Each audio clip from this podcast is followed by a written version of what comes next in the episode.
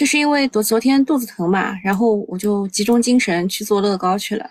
这样的话，就是不不不去想着肚子疼的事儿，啊，稍微好一点了。我爸还给我喝了杨梅酒，我还问我爸，你这个白酒到底是几度的？感觉昏昏欲睡啊。嗯，好好一点的家里会不会用茅台去做杨梅酒吧？啊，那我们准备开始了啊。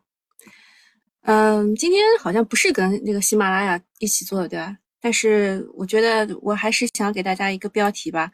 就昨天呢，就是大家说，就前两天吧，大家就一开始问了，这个市场怎么可以让所有人都不舒服？就是那种炒赛道的人嘛，觉得波动实在是有点大啊。我觉得其实他们自己觉得这个向上也可以，向下也可以，波动实在是太大了。然后炒那些这个上证五零的，就会觉得为什么我这边跌跌不休？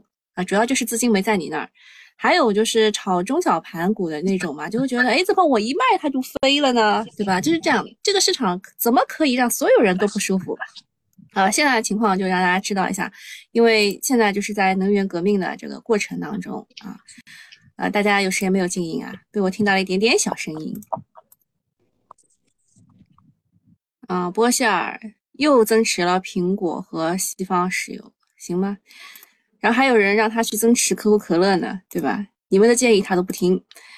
好，我们来看一下东东写的剧本。嗯，你看我已经把东东的剧本和呃总舵主夫人的剧本放在了一起啊，证明东东的地位有多么高啊。啊，小云，我们群里的虚拟人说今天情绪不错啊，就他指的是昨天啊，白股涨停啊，明天怎么看呢？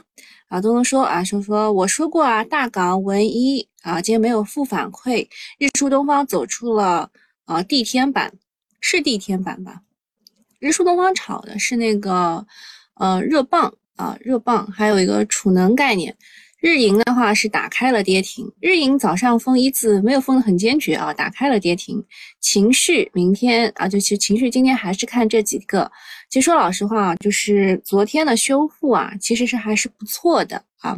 另外一个是电力的热管理和。氧化镓，镓嘛应该要加个金字旁的呀，对吧？又写错别字。呃，这个电力热管理这一块呢，呃，可能炒两块。呃，一个是储能的热管理，还有一个是八百伏快充的那个热管理，就是液冷板嘛。昨天有人来问我要他的这个研报了，嗯，你们有时候可以来找我要的啊，特别是九九八的用户，你们想知道什么都可以在群里艾特我啊。然后小云问大盘呢？阿东说大盘只要不大涨就没事儿。呃，昨天其实早上的时候，大盘是靠着宁德啊、比亚迪呀，还有一一大帮呃亿维、里南这种，就把大盘拉上去，就是北向资金喜欢的那种股啊，把大盘拉上去。那个那个时候的黄白线是实在是差距有点大。那个时候其实大家的股票倒反而不太好，反而是这个。就是不拉权重的时候，大家股票都还好，对吧？那么今天还是要留意黄白线的位置，赚钱效应是很好的。赚钱效应指的是什么呢？就是炒这个国证两千啊、中证一千啊这种小盘股，就大家的股票呢，我估计都是小盘股啊。然后东东说，另外提醒一句，中报都很差，要注意风险。北向资金是反向指标，嗯，这块智者见智，仁者见仁啊。呃，中报这一块的话，也是提醒一下，从八月十五号开始，陆续会发布中报。有一些中报确实很差，像海康威视，你们刚刚也看到了，它昨天为什么跌呢？就是因为它的中报很差啊。然后它也积极的跟资本市场做了一个交流，说他们未来会很好。那你相信吗？啊，主要是看你相信吗？嗯，然后这边啊，还是要告诉大家，英银这一周选择的是。投资资金现金回报高的啊，现金回报高，其实他选的还是高送转的股票，大家可以往这个确定性这一块去考虑一下。好，剧本看完了，我们来看一下今天的几个事儿啊。因为今天来的人不多啊，所以我稍微等等大家。就说有一个统计啊，说十六到二十四岁的城镇青年失业率已经达到了百分之十九点九。也就是说，有一百个人当中，有二十个人都是失业的，创下了三十六个月以来的新高啊！每五个年轻人当中有一个人失业，很多人毕业就失业，确实太难了。呃，据说这个在在上海当过团长的人，这个这个找工作就不太难，对吧？因为至少可以去当个产品经理啊，开玩笑的啊，因为我看那个脱口秀那个怎么办脱口秀专场当中，有一个在上海当过团长的女孩子，但人家好像是清华毕业的。其实不光是年轻人啊，花哥哥说储能温控有个因什么克，对吧？呃，这个是老股了啊，就是之前那个前海开源他们持有这只股的，嗯，像这种这种股没有那种新挖出来的，然后又是这个市值比较小的股涨得好，但你说的那个也算好吧，也算储能的温控，是的，没错，我们之前讲东数西算的时候也讲过液冷这一块的，有它的，没错的啊。然后不光是青年人啊。这个三十到四十岁的中年人就业压力也是不小的，呃，据说这个三十五岁以上在互联网公司都算是老人了，对吧？呃，我现在很有压力啊，但是据说在这个股票界，呃，四十岁以上才是开始，对吧？嗯，当然我还没有到四十岁，我还小，但是我有压力。嗯，反正现在做什么都不容易。这个情况之下呢，如果股市给点力，吸引年轻人来炒炒股，总归还有点盼头，对吧？像人家这个以前什么打网游什么之类的，你打的不好，你可以当解说嘛，对吧？这个总总是总归有点盼头啊。当然，经济还是要好好搞，就业恢复的快一点，疫情能够早点过去，这些大都是大家的信心。只要有信心了，股市才能走慢牛长牛，不然只有疯狂啊，投机的疯狂，让人心累啊。东东说：“我我六十多岁了，应该是老韭菜，我看不出来你六十多岁啊，你还去健身，我就不要不要骗我好吧？这个女朋友天天换的人，嗯。然后今天有一个重磅的发布会，就为什么呢？因为市场现在不是没有找到主线嘛，就一直在炒这个风光。”呃，风光厨电锂啊，不是，就是就是这么这么个顺序吧。然后，呃，那今天的发布会呢，可能会给一些小的题材啊，大家就是看手速，谁的手速快啊，就是就就可以抢到那个股啊。呃八点啊，不对，就是呃十点钟啊，十点钟开每个月的发布会。昨天呢，其实那个科技部啊和发改委都已经啊已经开了一一些些会了，也发表了一些事情了，待会儿跟你们讲，好吧？啊，大家都来了没有？啊，今天来的人不多啊，我再看看喜马拉雅那一边，为什么我感觉今天来的人不多呢？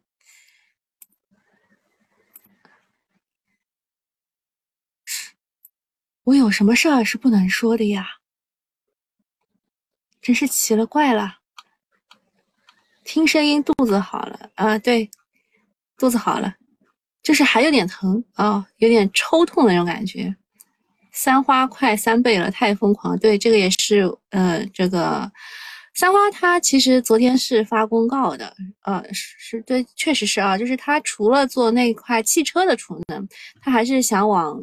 啊，不对，讲错了。他除了做那个，对对，是汽车的这一块热管理外，他还想往这个，呃，这个就是那个储能的那一块这个热管理去发展一下。哎，我为什么又被警告了？真是太奇怪了。好，我们讲一下这个四川当地的锂盐企业回应了，就是确实应政策要求停产了。呃，昨天这个消息其实应该是在盘中出来的。啊，不能报股票名字。好的，从现在开始，大家严格监督我啊，我就不报股票名字。我们就开始了猜谜游戏。针对四川实施生产全停六天的消息啊，确有其事，已经停产，并表示这是全省的。稍早些有这个消息说，四川电力供需紧张，要让电于民，让所有工业电力用户实施全。全产啊，就是实施生产全停六天，从呃十五号的零点到二十号的二十四点，然后你去查一下四川的天气情况，你就知道了。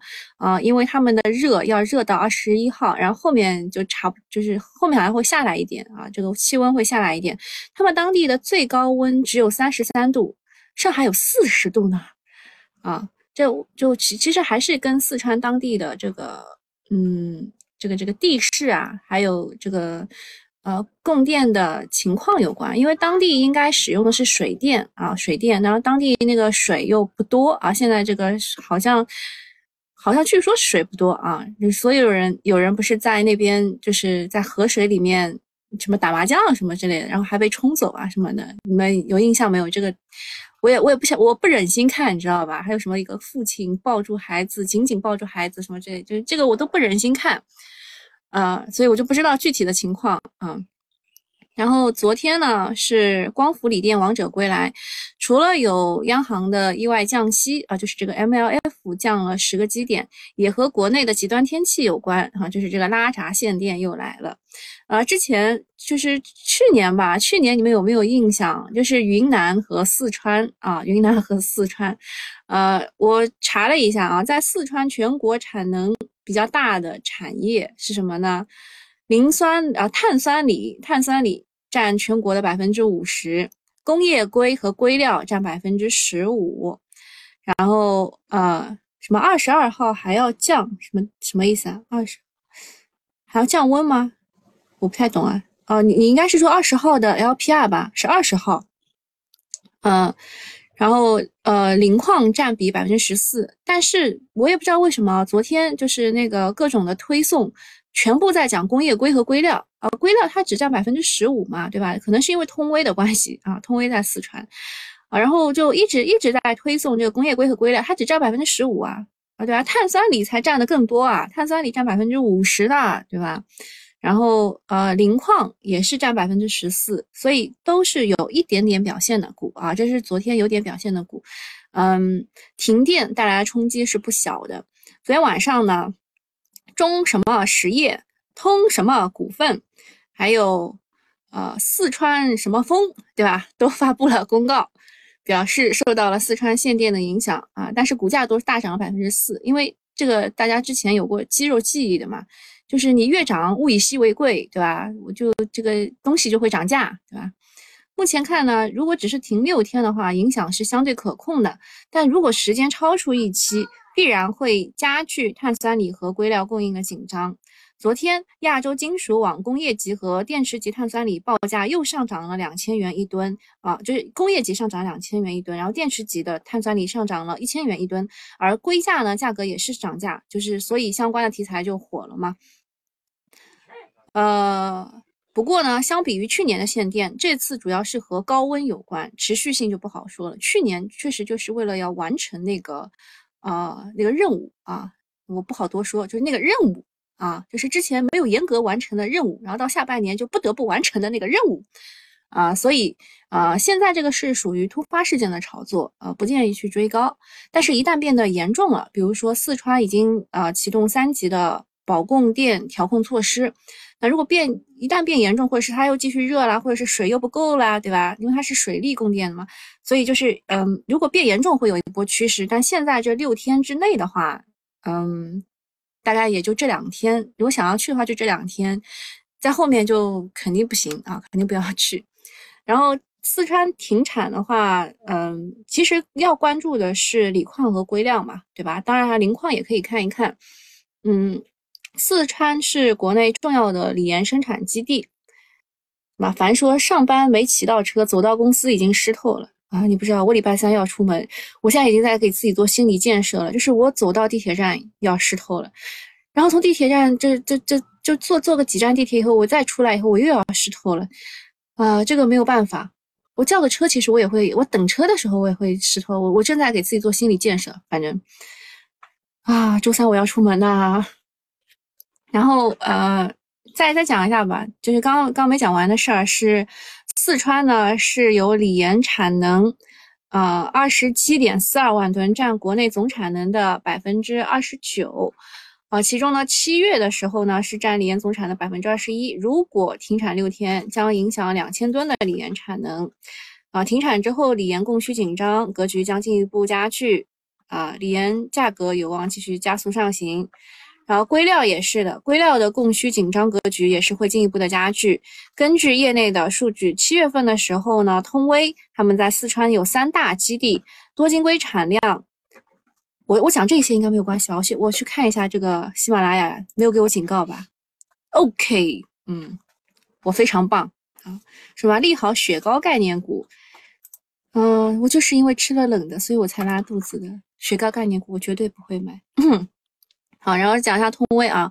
通威如果停产这六天的话，设备重启再加上爬坡，可能要超过半个月，影响产能可能会更多，所以硅料价格还会呃超预期的上涨，拐点可能会再次推后。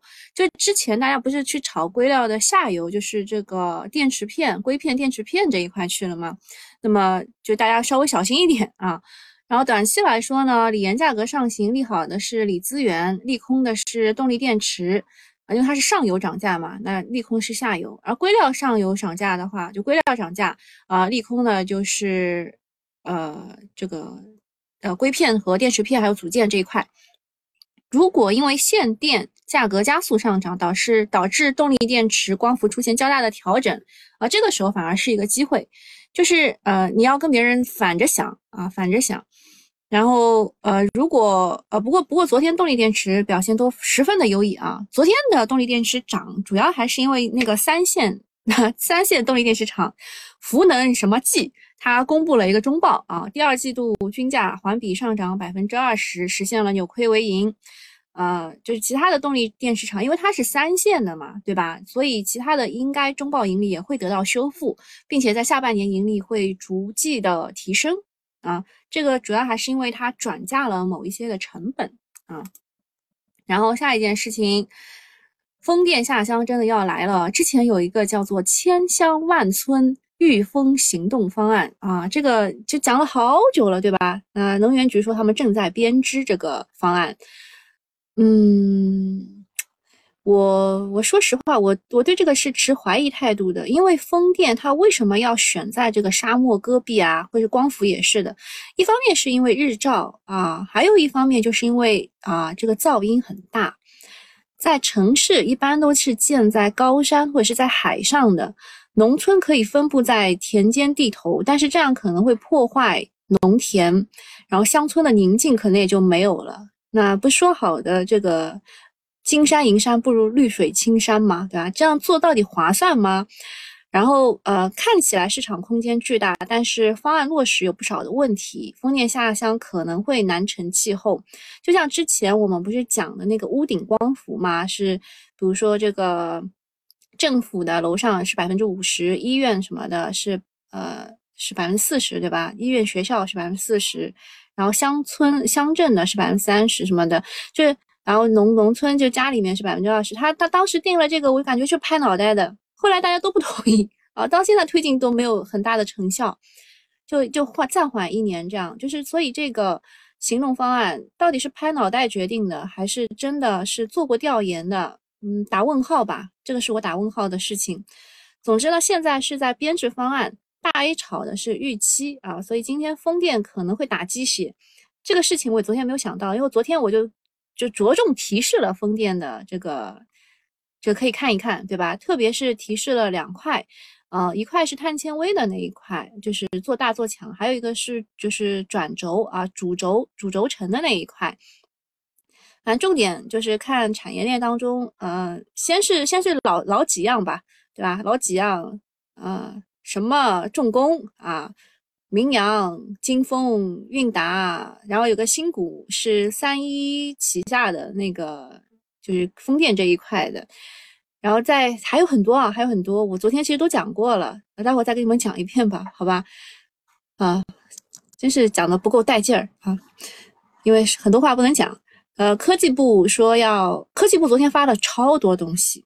啊，就是总结起来，就是它一共有十个场景，什么场景呢？就是新一代人工智能示范应用场景。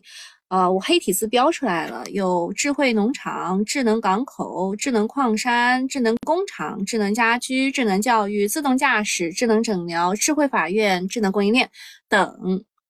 嗯，就是呃。大家就是重点呢，是落在了呃力挺人工智能和无人驾驶这一块，说这些领域我们还没有被卡脖子，呃，甚至是不落于美国之后的，所以呢，呃，支持发展是好事情，或许有一天我们就可以卡老美的脖子了，但其实老美也想着卡我们脖子，对吧？嗯，当然呢，目前只是发布通知，还没有具体的政策。呃，这个不就是军团要做的事吗？对，这就是华为军团要做的事情。所以我就在说，这个华为其实是呃，就是它的所有的 BU 二十个 BU，对吧？做的就是这些事情啊。呃，就是它可能会对人工智能、自动驾驶有一些刺激，但我说实话，我昨天去查了一下人工智能的这个研报，我看中信证券列出来的什么海康、大华、红软什么，我就觉得它怎么这么过时？这些这些这些股就已经过时了，对吧？嗯，然后估计是有一点刺激，但是不会特别大，因为它现在还是在政策的这个预热阶段嘛。就是也没有形成产业链的优势，呃，今天是开展了二十亿元的七天期逆回购操作，啊，今天有二十一到期，呃，昨天其实这样的啊，就是我们这个月一共还有六千亿没到啊，没没有呃六千亿到期啊，我们这个月其实有六千亿的 Mf 到期，它昨天是降了十 BP，但是它只做了续做了四千亿。所以它是它是就是我我认为啊，央妈会觉得市场上的空转资金有点过多，但是它又要就是促进你们去消费，所以它只能降息，但是缩量缩量啊，把这个 M F 的量给缩掉了。呃，就其他的也不讲了吧，就是科技部去发了很多东西啊，就是跟这个十个场景有关。如果之后要炒的话，你们再把这个十个场景拿出来再看一看。接下来讲一下宇环数控啊，收到了关注函。现在市场的高标就是在四连板，对吧？四板现在是看看表格吧，好吧，我也不不能讲。四板有环宇什么宝塔什么，就这俩啊，这俩是四板。然后三板的话是中金电什么，东京电什么，后排还有文一日出。呃，是东什么飞龙什么都是小弟的反包啊，持续性都是不好说的。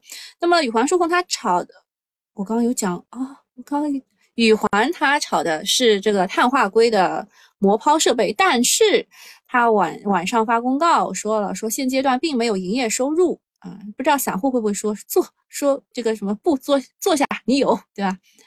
对这种烂板的龙头呢，利好利空不重要，关注函可能会带来眼球效应，所以就看今天市场的承接了啊。它有两个利空，一个是呃实控人及多位高管在高位减持股票，超管也是韭菜正在偷听。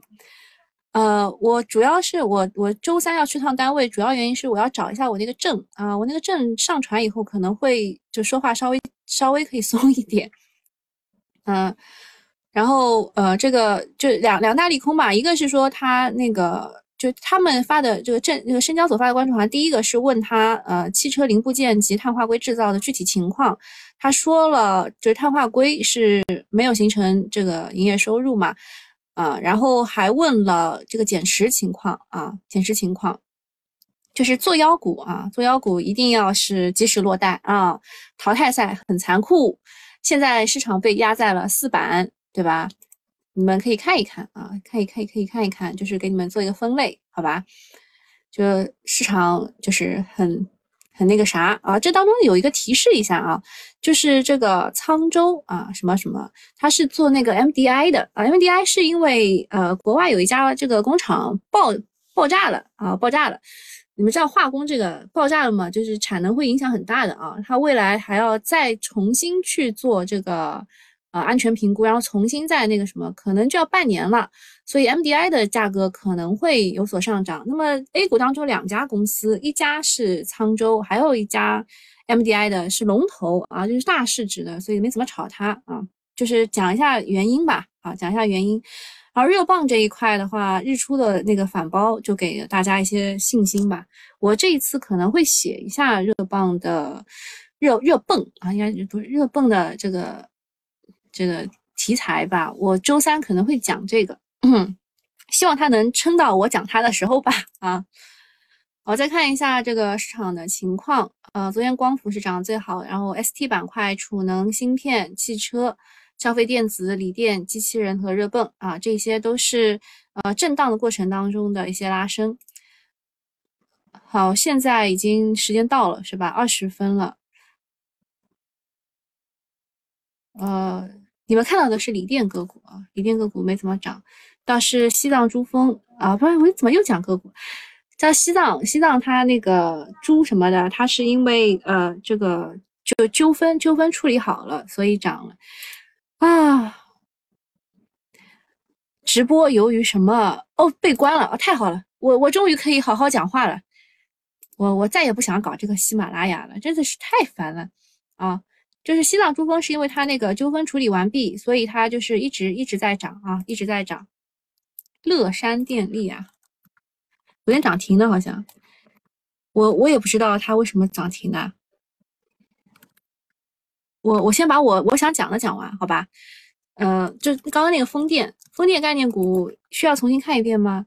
啊，这个是轴承啊，这是轴承，然后后面是呃，从这儿开始吧，海源复材、吉吉林化纤啊，这个是呃碳化硅啊，不是不是不是，讲错了，嗯，叫什么来着？碳纤维啊，碳纤维，呃，然后这边是海缆啊，海缆，昨天特地跟大家讲了一个惊雷，对吧？昨天特地跟大家讲了一个惊雷，是风电主轴，全球龙头啊，市占率也是挺高的啊，市占率可以上升到百分之二十几了。然后其他的像韵达，它是因为是二十厘米的，然后又是游资喜欢的股嘛，这种股就是只能炒一两天的哈，大家记得。还有什么要讲的？好，风电风电先讲完，然后再讲一下赛道股昨天的上涨。就是赛道股呢，就刚刚讲了一个福能科技嘛，它是这个三线的电池厂啊，居然就扭亏为盈嘛。然后科士达的话，它也是三线开外的逆变器的储能股啊，逆变器股和储能股，它营收里大概有三成是做逆变器和储储能变流器的。然后公司在周末的时候发布半年报，营收同比增长百分之二十八，其中光储业务同比增长百分之一百六十。所以大家想，哎，小弟如此，何况大哥们？所以昨天就光储就大爆发了，板块就共振了。对，赛道真的是不服不行啊！就是就是三三流的都已经这样了，所以他们认为一二流的会更好嘛？就这样了。然后再讲一下中报的行情。现在市场是相对比较乱的一个时间点，不是一个激进的时间点。你们可以等十点钟的发改委开会，那个时候出来一个新题材，可以去搞一搞啊。也就是就是就是激进的话，也只能往那方面去激进一下。然后平时你看到谁谁给你的股，你就是要真的是慎之又慎啊。然后这个时候要静下心来去关注一样东西，就是半年报。啊，八月的后半夜后半月半年报会密集的披露，就是那种前期好学生没有披露过预告的。然后这个时候可能会出妖，有时候披露过这个预告的，有时候也会修正，反正就是幺蛾子会有点多。特别是临近八月二十几号开始，八月二十几号开始一定要特别特别的小心。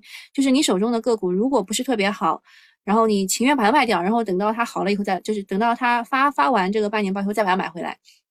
啊，今年的半年报业绩是更加的重要，因为上半年面临着口罩就是疫情，然后经济低迷，然后大宗商品价格大幅上涨等冲种种压力吧。如果在这样的情况下，企业还能够保持住稳定的业绩，就说明它的抗风险能力很大。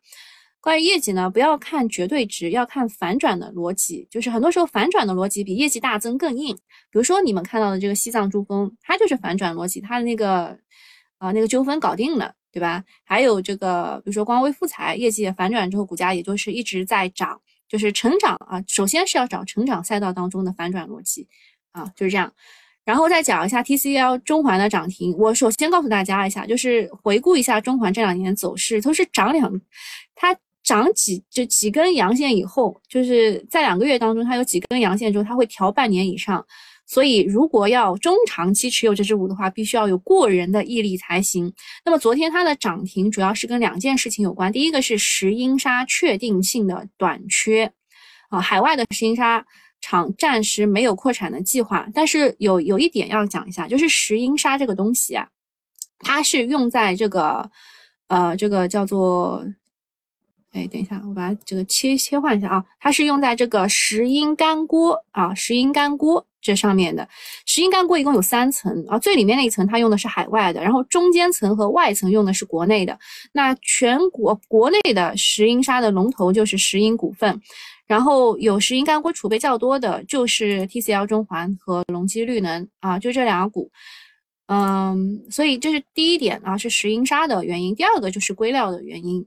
啊，然后第三个原因就是他认购了一家公司的可转债，然后这个可转就这家公司是做 IBC 啊，IBC 我之前讲过的，就是跟 Topcon 还有 HJT 齐名的另外一个呃 PERK 的升级的那一款啊 N 型的电池啊，然后就是他想要去拓展这个电池片和组件的东东，然后再讲一下工业硅吧，工业硅就是。就是那个四川限电啊，四川限电，然后疫情再导致该开工受限。工业硅的话，有和盛硅业、新安股份和东岳硅材这三只。然后和盛硅业它其实是想要打通工业硅到多晶硅的产业之路，然后特变电工呢，它要反过来，它要加强的是多晶硅到工业硅的资源掌控。所以就这四只股啊，大家可以看一下，工业硅就这四只股，昨天涨多了，今天调一调是有机会的，不调是没有机会的啊。然后火电的话是这样的，它有两大理由，第一个是干旱啊，干旱天气炎热加干旱，这个是双重影响。然后水电发电减少，就四川是水电发电啊，四川是水电发电减少，收抽水蓄能效率降低，所以火电预计会增长更多。然后啊，发改委还强压煤价。叠加大规模的执行长协下，就很有利于火电公司的业绩。在设备端这一块呢，有清达环保，就是全复合脱销系统，为火电灵活性改造的必需品，公司市占率约百分之七十啊。清达环保是一只现在是算是一只长牛股了。还有利源科技、雪迪龙、清新环境，然后真光股份，这个都是属于火电设备端。然后呃，如果是运营商的话，就是华能国际。还有中国电力啊这种运营商，然后我还这边有几个火电转型个股，嗯，火电转型啊，在这儿啊，大家可以看一下啊，火电转型个股，华能国际、华呃呃华电国际都是可以看一看的啊，清达环保算是一只呃我火电受益个股啊。然后虚拟电厂这个也是要讲一下的，因为高温天嘛，大家其实都很关注这种事情的，啊，这当中啊，虚拟电厂的电力 IT 企业都是比较受关注的，比如说东方电子、国能日新和朗星科技，还有恒实科技、呃远光软件、国电南瑞、国网信通等等，其实还有几只，啊，还有几只虚拟电厂，啊，像东方电子啊，这些都涨了，对吧？还有几只啊，比如说这个万盛智能。啊，万盛智能是中标了国家电网的一些项目啊，这个还有远光软件，刚刚提到了浙大网新，对吧？就是这这这些吧，你们都可以去挖掘一下。但是研报当中提到的，你们要认真的看啊，恒实科技啊什么的，嗯，然后疫苗屏啊，这是这是吴昕吴昕讲的，倒是真的是涨停了啊，昨天那个正川科正川股份是涨停了的。啊，这个疫苗瓶呢是说这个欧盟天然气短缺，然后啊天然气天然气的供应，然后就是短缺以后，玻璃瓶啊玻璃行业每加工厂将面临五千万欧的损失。那玻璃瓶就是做这个全球疫苗瓶啊，就是这个它可以占百分之九十的市场份额。然后当中就有有三只股，一个是正川股份，一个是利诺特波。啊，还有一个是山东药玻，特别解释一下什么叫硼硅玻璃瓶啊，什么叫做中硼硅玻璃瓶，就是它不会挂壁啊，不会不会挂在那个壁上，然后就就反正就是个升级版吧啊，然后再讲一下这个通策医疗，通策医疗，如果你们真的想要去做这个呃困境反转的话，你们先。你们先搞清楚一件事情，就是这一次的集采到底集采什么？呃，因为呃换牙的种牙成呃患者的种牙成本里面百分之七十五是耗材，百分之二十五是服务费。那么呃通策的话，它的利润是来源于服务费的，因为它之前自己都把这个种植牙打到三千块以下的，懂吗？就这价格到三千块以下的。那么如果嗯。呃如果它是就是降低耗材，如果种植就是集采的是这个耗材这一块的话，那对它其实算是一个好事情，因为它它赚的是服务费，啊，那如果呃如果它把服务费也打折的话，那通策医疗就要担心了，就是你就不能去抄底这个股了，所以还是要边走边看啊。再讲一下富临精工，这个是昨天他开了一个会，嗯，就是投资者交流的时候，他说他全面迭代升级为锰铁锂的产能啊，就是从磷酸铁锂啊变成锰铁锂。他说到二零二二年的话，年底他们将具备十四万吨的磷酸锰铁锂的产能规模，成为市场磷酸锰铁锂的规模领跑者企业。所以这个也要关注一下，这个也要关注一下。因为现在这个宁德时代嘛，对吧？C 公司就是宁德时代，它和 C 公司在蒙铁里合作，深度合作吧。所以就是认认真看一下的话，就会觉得蒙铁里没有什么很多的公司啊，蒙蒙硅啊，就是就其实没有什么很很多公司。如果你想到蒙的话，只有这个湘潭电话、红星发展，然后最近西部黄金也买了一点这个锰锰锰矿，对吧？能想到的不多，所以富临精工呢是当中就是磷酸锰铁里就可以可以看一看的，好吧？可以看一看的。嗯，啊，后面就没了，讲完了，好吧？那希望大家本次这个，哎呦，这些都涨上去了，啊，希望大家这个投资顺利啊，我们这里再见，拜拜。